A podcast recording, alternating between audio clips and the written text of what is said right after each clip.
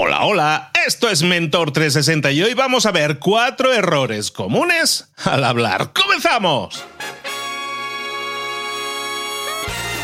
Aquí comienza Mentor 360, el podcast que te trae a los mejores mentores del mundo en español para tu crecimiento personal y profesional. El podcast que motiva desde buena mañana con Luis Ramos. Y con Juanma Ortega, juanma.com. Buenos días, ¿cómo estás, querido?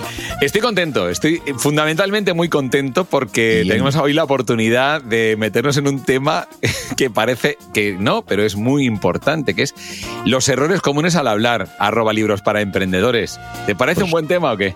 A ver, para los que vivimos de la voz, para los que vivimos de la voz y que se nos escuche y que se nos entienda, se nos comprenda y podamos comunicar las ideas que queremos transmitir, es fundamental como la boina tú.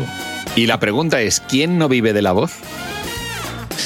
Eh, de hecho, la mayoría de comunicaciones, ¿no? Hoy en día, sea comunicación digital, sea comunicación tradicional, claro, tienes que saber comunicar, utilizar la voz apropiadamente, sin duda es una herramienta de construcción masiva, de comunicación y de resultados, sin duda. Dices que yo soy obrero de la construcción. Tú sabes proyectar mm. la voz desde un tercero y decir, ¡súbeme eso! ¿Sabes cómo hacerlo bien? ¿Sabes? sin fastidiarte las cuerdas vocales. Profesores. Mira, eh, Luis, en este sentido, mi primer libro se llamó Educación de la voz para juristas. O sea, imagínate la necesidad que hay en el ámbito jurídico de expresarse bien. Señoría, no es lo mismo decir, mi defendido no es culpable, es decir, mi defendido no es culpable. Porque no me lo creo. mi defendido no es culpable. Señoría, no, no puede serlo. es lo mismo que, decir, pues, eh, mi defendido no es culpable, claramente, a las pruebas me remito, porque no, no tiene la misma energía, ¿no? Está claro. Entonces, bueno, pues está bien, es un tema interesante, ¿no, Luis, para tocarlo? Habría que buscar a alguien que sea un crack en la comunicación, no sé, algún mentor que se te ocurra, que pueda saber mucho de comunicación, que tenga décadas de experiencia comunicando, que domine la voz y los errores que se cometen. No sé si se te ocurra a alguien. Tengo al mejor, pero al mejor de todo el... Pero como no ha podido venir, pues, pues si te parece, le puedo suplir yo en un momento dado. ¿Te pues parece? Vale. es cierto. Estamos con el mejor, Juanma Ortega. Bienvenido a nuestro mentor. ¡Hombre! Gracias por invitarme a Mentor 360. No, es un placer de verdad poder hacerlo y te voy a decir algo. Eh, en realidad, eh, eh, esto es a petición mía, porque lo tengo que decir porque realmente ha sido la propia gente la que me ha pedido ese, ese tema. ¿no? De pronto estoy presentando un evento, de los muchos que tengo la suerte de poder presentar, y de pronto mm, las personas que están conmigo en la mesa de pronto dicen, oye, oh, macho, me gustaría hablar como tú. Digo, pero si puedes hacerlo perfectamente, esto es ponerse. Y mira, al final estoy haciendo mentorías para personas, pero por petición de ellas, y chico, la verdad, estoy muy contento porque veo que realmente hay resultados, ¿no? De hecho, una de las cosas que hago en esto, Luis, es que les digo, oye, eh, garantizado, o sea, si realmente tú no notas mejoría o si no hay mejoría, no pasa nada, ¿eh? Yo te devuelvo y volvemos a empezar, no hay ningún problema. ¿Qué es, lo que, ¿Qué es lo que busca la gente, Juanma? Cuando la gente quiere empezar a comunicar o te llega alguien que te dice, oye, tú que eres locutor, que sabes utilizar el instrumento de la voz adecuadamente, ¿qué es lo que la gente está buscando? Yo quiero comunicar mejor, quiero expresar mejor, quiero que me entiendan mejor, quiero estructurar mejor mi mensaje, o es un tema sonoro muchas veces. No, no, no. Hay un tema que parece mentira, pero lo que más he detectado es miedo al ridículo. Hay unas ganas de quedar bien en lo que se hace muy grandes. Entonces, cuando hay en medio marcas o cuando hay en medio empresas, entonces es muy, muy, muy, muy importante para las personas quedar bien. Este es lo, fundamental, ¿no? Que, haya, que, que, le digan, qué bien te has explicado, o qué bien lo que has hecho, o cómo me ha convencido. Sí, hay detrás un, un, interés racional, ¿no? El de decir, voy a vender mejor, voy a progresar en mi trabajo, etcétera, ¿no? Pero bueno, pero es verdad que hay cuatro errores muy comunes que si los tenemos muy claros, yo creo que podemos conseguir evitar o por lo menos sortear de alguna manera eh, las dificultades a la hora de, hablar. ¿no? Pues cuáles serían esos errores comunes que cometemos al hablar. Y mucha gente dirá, son de perogrullo. Van a decir, esto es lo típico. Ya, ya, ya, ya, pero es bueno recordarlo. Por ejemplo, el primero, pensar que el acto de hablar, el acto de comunicarse, es un acto mental. Ese es el principal, el más común. Pensamos que es una cuestión de contar algo o de escuchar algo. Va mucho más allá. El acto de la comunicación es un acto sobre todo emocional. Son emociones lo que despiertas. Entonces, por mucho que estés en un ambiente científico, Tú debes contar los avances que has tenido en una investigación y lo tienes que contar emocionando, porque si no, la atención es ley de vida, se pierde. Entonces, ¿qué ocurre muchas veces? Que eh, hablo de, por ejemplo, lo que, lo que trato más, ¿no? Son CEO, empresas eh, grandes y personas que ocupan puestos importantes. Entonces, tienen que decirle a la junta de accionistas o a sus, eh, empleados, tienen que dirigirse a ellos y decirles cosas. Entonces, centran mucho en qué voy a decir y muy poco en cómo lo voy a decir. Se pasa mucho tiempo preparando el PowerPoint y muy poco qué emociones quiero despertar en la gente a la que le voy a decir algo, ¿no?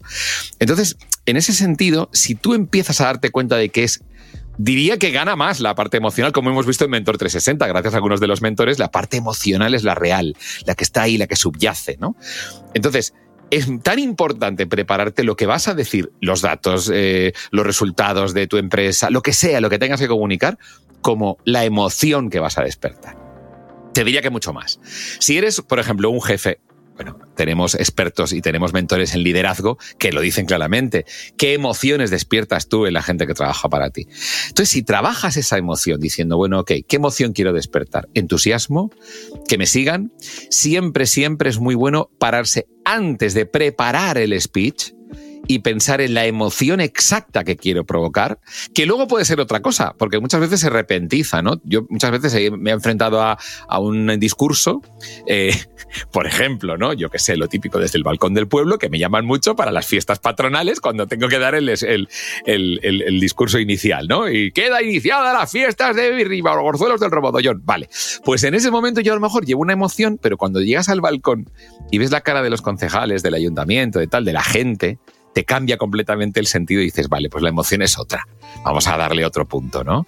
Quizá menos emocional o a lo mejor más, dependiendo un poco. Pero la temperatura emocional siempre hay que tenerla en cuenta a la hora de dirigirte a la gente, tanto o más que el discurso a, a lanzar o el mensaje que quieras dar a nivel mental. Esto es el primer error.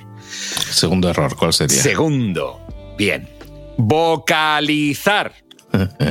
Es evidente, es de perogrullo ya, pero la gente, la gente tiene la impresión de que así. Hay gente que está incluso en los medios de comunicación de ahora así. Gente que habla en los medios de comunicación de ahora así. Y, y, la gente dice, bueno, es que es su manera de hablar. No, perdona. No.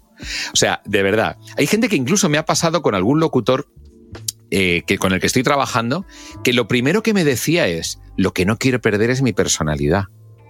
Que se creen que por hablar mejor o por proyectar la voz o por vocalizar correctamente, Van a perder la personalidad. Es que a mí me conocen que hablo así. Ya, ya, pero es que puedes decir lo mismo. Pero incluso si manejas el instrumento, mira, la voz es un instrumento musical. Esto es como decir, yo soy violinista, pero tengo el violín tirado en el, en el garaje y no lo sé manejar. No, no. Si tú sabes manejar el violín, sabrás modularla correctamente. Y si te apetece hablar, pues coloquial, en un tono bajo, cercano, lo puedes hacer. Pero si quieres hablar en plan de, no sabes lo que me ha pasado hoy, pues puedes hacerlo porque puedes modular ese instrumento. No saber manejarlo es quedarte siempre en el mismo registro. Entonces, no tengas miedo a aprender a vocalizar. No tengas miedo a perder tu personalidad por vocalizar bien. Dices que no queda natural hablar como hablas tú. Pues mira, chico, yo en mi vida no me va mal. O sea, de verdad, es que hasta para ir a la tienda. No me voy a decir, ¿qué te debo? ¿Qué decir? Hola, ¿qué te debo? Es que es muy sencillo, no, no. O sea, la gente confunde muchas veces el vocalizar bien con el hablar como si fueses un actor de los antiguos, que tienen que proyectar la voz hasta la última fila porque no había micrófonos. No tiene nada que ver. No tiene nada que ver. Entonces, aprender a vocalizar siempre es importante. ¿Cómo hacerlo? Hay especialistas. Seguro que cerca de ti hay algunos. Hay personas que de verdad te enseñan a proyectar la voz, a proyectar, a respirar. Dicen, no es que respirar ya sé, todos sabemos respirar, pero respirar bien para poder, no sé, lanzar, por ejemplo, un ¡Gol!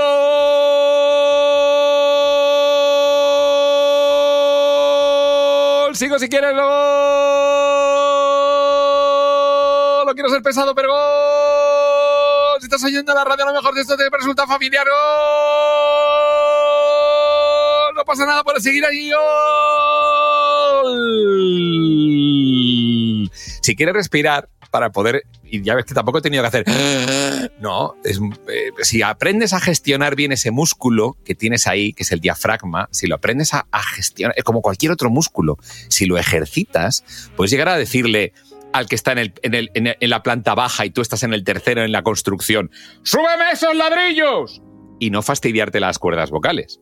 Porque si no sabes manejar el diafragma, ¿qué va a pasar? Que vas a, la, la, fonación la vas a hacer en la garganta. Entonces vas a decir, ¡súbeme! Y, y te estás fastidiando las cuerdas vocales. Lo sé por experiencia, yo estoy operado. Ahora no me operaría.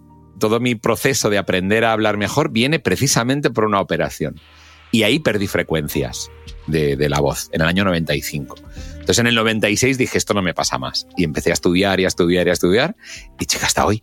Y de verdad que no he tenido que volver a operarme. Y he trabajado en carrusel deportivo, como podemos comprobar, durante cuatro años, gritando gol, dejándome la voz en los diferentes estadios de España.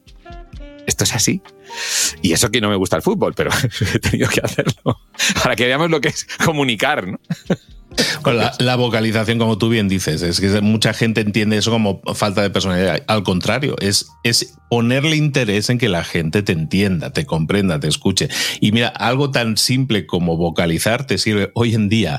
Muchísima gente nos escucha en el podcast acelerando, acelerando el, la velocidad, ¿no? O en YouTube, acelerando la velocidad. Si tú no estás vocalizando, cuando te aceleren no, no, te van a entender. Y si no te entienden, te van a dejar de escuchar. Tan simple como eso. Vocaliza para que la gente te comprenda y esté mucho más atenta a tu mensaje. Totalmente de acuerdo. Vamos con la, esta, esta. Vamos con el siguiente. El tercer error más común es la monotonía la gente no se da cuenta de lo monótono que está resultando su speech. Y te voy a decir una cosa, yo donde me di cuenta más es que en 1995 yo estaba en los 40. Y en los 40, sin darnos cuenta, hay dos que tienen que ver con los dos últimos errores. El primero la monotonía y el, y el, y el cuarto lo comentaremos después. Pero yo creía que modulaba, pero no. Estamos arriba todo el rato, que no es lo mismo. Y ahora te presento el disco de no sé quién y tal y cual. Estábamos arriba todo el rato. Eso no tiene ninguna... Es monótono. Eh, la gente confunde monotonía con, con falta de energía. Ser monótono no es hablar todo el rato así. Puede ser monótono hablando muy alto. De hecho, si gritas, se, se, pierde anchura a la hora de poder expresar. Entonces, la monotonía, ¿cómo se rompe? Rompiendo las frases. Cualquier frase la puedes romper. Tú puedes decir, Juan come patatas, ¿no? Y puedes decir, Juan come patatas. Son tres palabras. Vale, fácil. Pero puedes decir, Juan come patatas. O Juan come, come patatas. Puedes romper las frases por mil sitios. Cualquier frase, ¿eh? incluso. Eh, estimada señora, le envío esto. Estimada señora, le envío esto. Estimada señora, le envío esto. Pero tú ya puedes hacer o pausas, cambiar, romper, evitar la monotonía a toda costa. Entonces estoy trabajando precisamente ahora con un locutor que me acaba de mandar una pieza maravillosa en la que cuenta su vida, además un episodio muy dramático de su vida, que fue incluso reflejado en los medios de comunicación, pero lo cuenta monótono. Y entonces yo digo, no puedes permitirte el lujo de contar algo tan importante sin dejar espacio a la emoción. La emoción tiene que formar parte de tu discurso rompiendo la frase. Tú estás contando y en ese momento mi familiar murió. Y, y sigue hablando y punto y seguido. No, tío. O sea, ese momento de mi familiar murió. Joder, macho, deja ahí, rompe, cambia. Es que si no, mm, no nos vamos a dar cuenta de la profundidad que tiene eso para ti, ¿no? En fin, no, esto es un caso muy extremo, pero podemos ir a cualquier caso, la venta, cualquier cosa, decir, este modelo tú no lo tienes. Este modelo tú no lo tienes. Mira qué diferencia. Es que no tiene nada que ver. Entonces es importante romper las frases, encontrar el punto de inflexión, de cambio, de ángulo, de, de, decir, aquí le meto un cambio, aquí le meto un... Enriquece cada frase con cambios de tono, de tonalidad, pausa, el manejo del silencio. El caso es no ser monótono. Eso es un al final lo que estás haciendo es invitarte a ti mismo a cambiar de tono. O sea, si tú te das la oportunidad de decir, pues esta frase la parto por la mitad, por ejemplo, y entonces en ese ya conscientemente la estás partiendo y el momento de partirla dices, vale, ahora puedo cambiar de tono, puedo cambiar la intención, hacerlo pues, con el tono que tú quieras, ¿no? Más, más curioso, más misterioso, como sea, ¿no? Y, eso viene, me, me venía a la mente, que es que mucha gente le tiene miedo a dejar silencios a, utilizar el silencio con el poder que también tiene dentro de lo que es la comunicación. Entonces esas pausas son inserciones de silencio, ¿no? Y mucha gente dice, yo no quiero se estresan si no está sonando algo que sale, ¿no? Entonces están con el eh, mm, ah, no sé qué, esto. ¿Me entiendes? ¿Me entiendes? ¿Sabes? Con todo ese tipo de cosas y es para no dejar silencios. Entonces me gusta mucho que lo digas, que es forzarte a hacer pausa, o sea, literalmente es una pausa y entonces aprovecha y cambia de tono. Va a enriquecer muchísimo y lo hace, es que rico, entretenido, le da mucho sabor a la comunicación, está claro. Lo primero, Luis acaba de hacer una demostración clarísima de lo que acabo de decir. O sea, Luis no ha habido, y le he estado mirando, ¿eh? le he estado observando, ni una monotonía en sus frases. De verdad, si quieres rebobina, tú que estás ahí con el uno y medio, rebobina y escucha Luis, verás cómo rompe la frase constantemente y está cambiando de tono. Es que es lo que tú dices, cuando lo interioriza se convierte en un resorte automático. Ya cambias el tono. Dos, el tema del silencio. Esto merece otro programa. O sea, el silencio, el manejo del silencio. un programa en el que no hablaremos, no. Eh, fuera de España y no, no es tan conocido, pero había un locutor en España que era el mejor manejando los silencios. Este era José María García, que era en teoría un, eh, digo en teoría porque nunca lo fue, un comentarista deportivo que acabó transmitiendo el 23F, un golpe de Estado en España. O sea, un tipo que realmente sabía manejar los silencios como, como nadie. Y esto eh, impacta mucho porque dice, ay, ay, ay, ay, a ver, a ver cómo va a acabar la frase, ¿no? Pablo, Pablito, Pablete. Esto tiene una fuerza, macho, que es tremendo. Gracias al Pablo Pablito Pablete le dejaron entrar en, el 23F. Le dejaron pasar con el coche, la móvil de la cadena SER. En fin, eh, ¿vamos con el cuarto? Vamos con el último, rematemos. Venga, rematamos aquí con algo que es eh, muy interesante. Imagina en tu cabeza una oreja muy grande, una oreja enorme, la tienes que tener siempre ahí. No escuchar. Es decir, el acto de hablar no suele ser unidireccional, salvo que seas locutor. Yo llegué a un momento cuando había obras en la radio, yo he pasado de tener el estudio más cutre del mundo a tener las mejores vistas de todo Madrid. Esto es verdad. El estudio de la radio teníamos o bien de cara a la pared, o bien de pronto veías toda la ciudad. Es curioso. Ahora, si te hago la pregunta, vas a saber que hay pregunta trampa, pero ¿cuál es el mejor para locutar, Luis? ¿En cuál estaba yo más concentrado? Yo me imagino, igual que yo estoy ahora mirando la pared, madre. Correcto, la pared. La pared era el mejor para poder hablar, por una razón, porque no estaba hablando a nadie. Entonces, si no estás hablando a nadie, es mejor tener una pared delante, porque si no, te cambia completamente la percepción. Para ver unas vistas y para quedarte mirando mientras te tomas un té es maravilloso. Pero a la hora de la verdad, para comunicar, ah, ¿verdad? ¿Has visto qué buena vocalización? Ah, a la hora de la verdad es importante, efectivamente, estar centrado en escuchar. Entonces, te lo digo por experiencia porque yo he pasado mucho tiempo sin escuchar, en comunicación unilateral. En, un, en, una radio en la que es muy difícil que te cuenten las cosas. Se me abrió la mente cuando por fin hice programas con llamadas. Y entonces la gente empezaba a hablarme y yo tenía el resorte de, de presentar discos y de hablar. Hasta que digo, un momento, empiezas a modular tu discurso en función de lo que estás oyendo. Y alguien puede decir, bueno, yo estoy a lo mejor dando un discurso y hay un público y yo no, eh, no es una comunicación bilateral. Eh, Luis se sonríe porque sabe que eso no es así. En un discurso la comunicación también es bilateral. Hay un monstruo peludo que conocemos los que nos dedicamos a dar speeches o a, dar conferencias, que es cuando empiezas a ver pelo en el, en el público, que es cuando las cabezas van bajando bajan al móvil, bajan al suelo, hay quien le dices que te has dormido y dice, no, es que estaba mirando para abajo. Cualquier caso empiezas a ver pelo. Entonces dices, eh, bueno, es una manera de escuchar a la persona a la que le estás hablando. Darte cuenta de hasta qué punto tu público tiene puesta la atención. Tampoco esperes que todo el mundo esté diciendo que sí todo el rato, que es otra de las costumbres que hay muy así entre el público, decir sí, sí, hacer que sí con la cabeza. Pero no hace falta estar buscando el sí o la aprobación, porque entonces tu atención va a estar en el otro. Es muy sencillo, sencillamente es una comunicación bilateral. Suele serlo, siempre lo es. Aunque no se puedan comunicar contigo, escuchar es básico para que la comunicación sea exitosa. Te escucho, Luis. me venía mucho a la mente, también he dado alguna que otra conferencia, y el, el tema de... Hay dos temas que quería poner encima de la mesa, y el tema de la práctica es uno, y el, otro está pegado a ese, está pegado que es, tenemos que practicar nuestras conferencias, nuestros discursos, sobre todo si no tenemos seguridad. Y yo creo que más importante incluso, tenemos que aprender a escucharnos la gente no se escucha nunca, ¿no? Entonces a veces eh, yo no sueno así, yo, esa no es mi voz o yo sueno muy diferente, ¿no? Entonces no estamos acostumbrados a escucharnos y entonces cuando nos escuchamos grabados digo, ay, qué raro, yo no soy así. O cuando me veo grabado en vídeo es lo mismo, ¿no? Entonces tenemos que, si, va, si vamos a hablar en público, es importante que primero nos acostumbremos a oírnos como nos oye el público, que es exactamente como cuando estamos grabados, no como nosotros creemos que sonamos. Y eso nos va a ayudar también mucho a forzarnos, ¿no? A esa, es un poco todo, los otros puntos que has dicho van a mejorar en el momento que nosotros seamos conscientes de cómo la gente nos percibe realmente, no como nosotros creemos.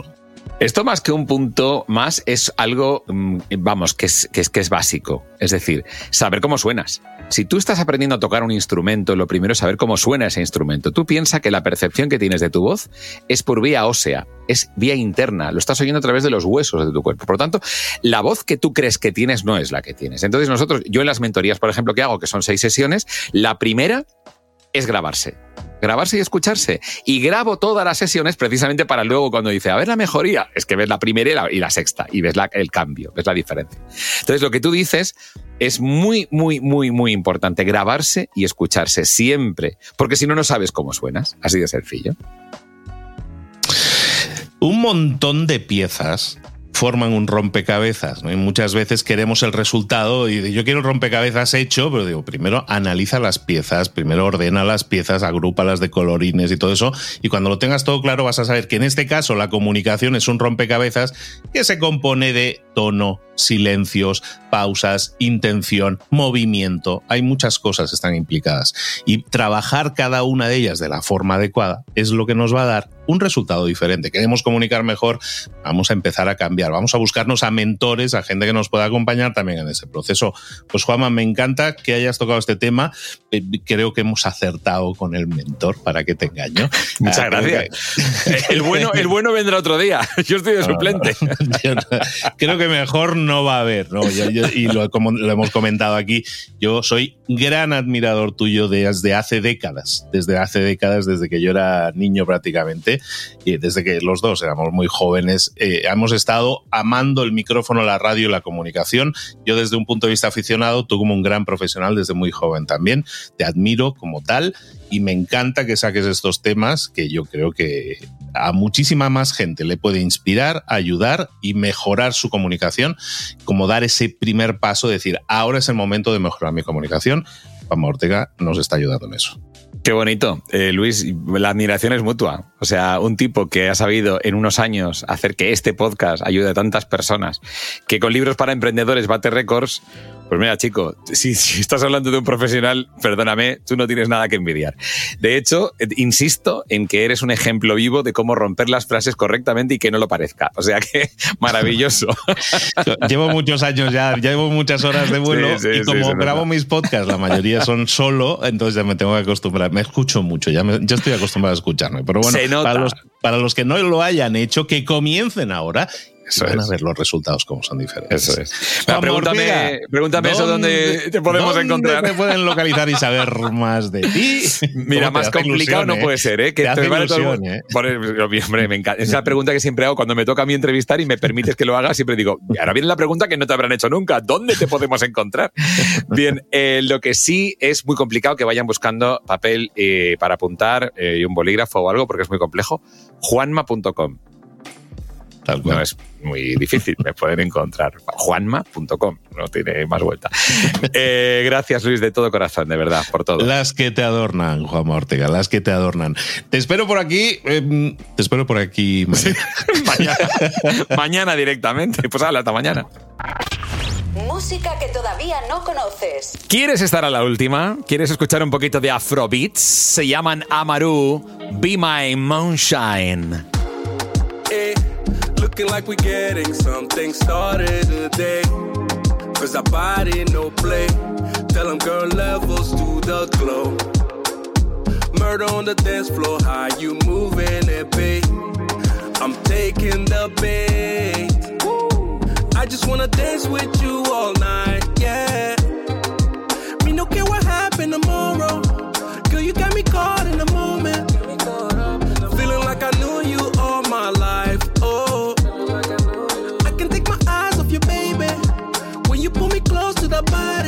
the party started now. Now, now. Girl, you such a good find. You deserve a good time. Let me hold you down, down, down. Body floating like a cruise line. Won't you be my moonshine? Cause you are